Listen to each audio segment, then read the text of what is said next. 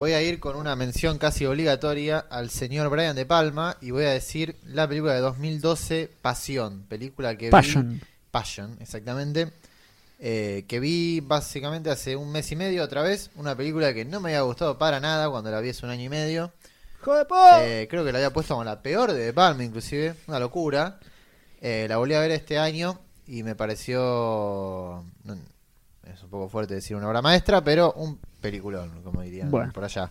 Eh, una película, nada, que también, justo también hemos comentado un poco en otro episodio, en el de Dominó, así que no me quiero extender mucho, pero sí, de- sí comentar un poco que me parece que estas películas que por lo general uno ve, que ya están catalogadas como, bueno, este está medio flojo, de palma flojo, eh, quizás habría que darle otra oportunidad y, y nada, echarle un, un ojo, una nueva mirada para darse cuenta quizás de que el consenso está un poco equivocado o es un consenso injustamente Sí, como mínimo es tendencioso, sí. claro, porque es muy fácil además, es muy fácil agarrar inclusive dominó y decir, ah, esto es malísimo, ya dicen todos que son ma- es malísimo, entonces es malísimo.